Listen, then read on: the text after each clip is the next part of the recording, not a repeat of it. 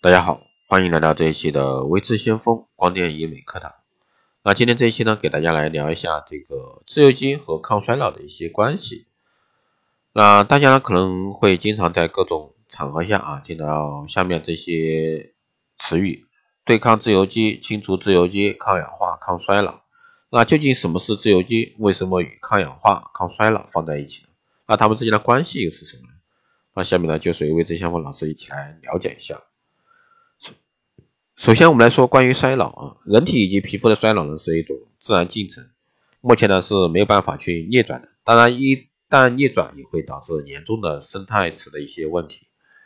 衰老的因素呢有很多，那基因层面的奥秘呢还有待解开，但已经确定了许多内生性啊因素、外源性因素，也有许多因素啊被证实与衰老有关，可分为内源性因素和外源性因素。其中内源性因素呢，最大的是自由基对身体的伤害。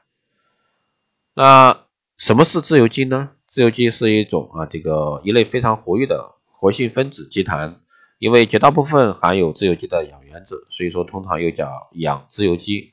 如果说不特别说明自由基，就是指氧自由基。通常呢是人体代谢的产物。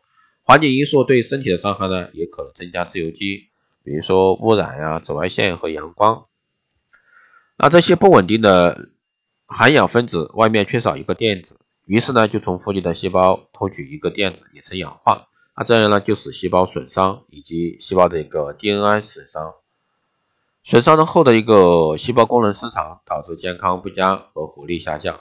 为防止自由基损伤呢，机体内已经有内生性的一个抗氧化剂，比如说果胱甘肽，还有辅酶 SOD 啊，超氧化物雌化酶。那以防止自由基的入侵。如果说自由基在战斗中渗出，发生两件事情：皮肤呈现出过早衰老的症状，比如说皱纹和下垂；第二呢，就是氧化应激状态。任何退行疾病啊，这个退行性的疾病，比如说消瘦、损伤、流失为主要特征的疾病，那背后呢都可以发现氧化应激，比如说心脏病、阿斯梅沉默症啊。还有中风、癌症等。为避免这些情况发生呢，你必须摄食这个含有丰富抗氧化剂的一个食物，作为内生性抗氧化剂的补充。啊，氧自由基吸收力啊，这个评价这个能够啊比较不同的抗氧化剂的一个保护能力。还有呢，就是抗氧化抗氧化物食物对皮肤非常有好处啊，而且呢，这当这些这个成分被分配啊。被配入这个防晒产品，并且呢在局部坚持使用，皮肤就会被保护的很好。如此呢，你遵照抗炎、抗氧化原则进行饮食，皮肤呢将会健康、美丽、富有光泽。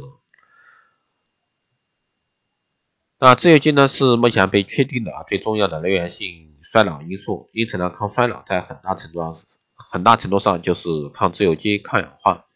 所以说，当你看到清除自由基、对抗自由基、抗氧化时呢？可以认为这些词的一个意思就是抗衰老，防止皮肤被损害。目前呢，很多这个天然物质被确认有抗氧化作用，服用涂抹可以帮助清除自由基。那常见的抗氧化剂有哪些呢？比如说维生素类啊，VC、V1，还有维生素 B3、维生素 A。第二类是多酚类，像这个花青素呀、茶多酚呐。诸如此类的，还有类胡萝卜素啊，比如说番茄红素、胡萝卜素，还有叶黄素。第四呢是硫酸锌、硫辛酸啊。第五呢是水解胶原蛋白肽，还有第六呢是这个褪黑素啊。第七呢是酶类啊，辅酶类，超氧化酯化酶 SOD，还有谷胱甘肽啊。第九呢是尿酸、不饱和脂肪酸，比如说这个亚麻酸。多数坚果类呢都含量丰富，但在食物上的选择上，原则上是鲜艳的、颜色深的多吃。这类食物呢通常含有丰富的类胡萝卜素。第三是环境因素，不良的环境因素通过直接的损伤皮肤，加速衰老，同时呢通过破坏正常的机体组织成分，增加体内代谢压力，增加自由基。比如说紫外线会加速胶原蛋白的降解，同时呢自由基增多，进一步攻击细胞。在所有的外源性老化因素中，紫外线是最大的元凶，因此呢，防晒一直是抗衰老的头号任务。还有细菌和病毒入侵不良的生活习惯，比如说熬夜啊、过劳啊等，导致免疫力降低，导致健康状况不良、代谢物不畅。同时呢，同样会增加这个包括自由基在内的各种不良的代谢废物，伤害机体，这个会反映到我们的皮肤上。而良好的营养、健康护理呢，正常的生活习惯是纠正这些问题的唯一途径。好的，以上呢就是今天这一期节目内容，谢谢大家收听。如果说有任何问题，欢迎在后台私信啊，未知先锋老师，或者说加微信二八二四七八零七幺三，备注电台听众，可以快速通过。本月呢是未知先锋电台周年庆，从即日起至二零一七年十月三十一日，凡是收听节目、分享朋友圈、点赞的朋友即可参加。加微信二八二四七八六七幺三，备注光电美容，即可领取价值一百九十万元的美业专业课程。以上呢就是这期节目内容，谢谢大家收听。如果说你们想报名参加光电医美课程、美容院经营管理师定制服务以及光电中心的，都可以在后台私信位置先锋老师报名参加。好的，这期节目就这样，我们下期再见。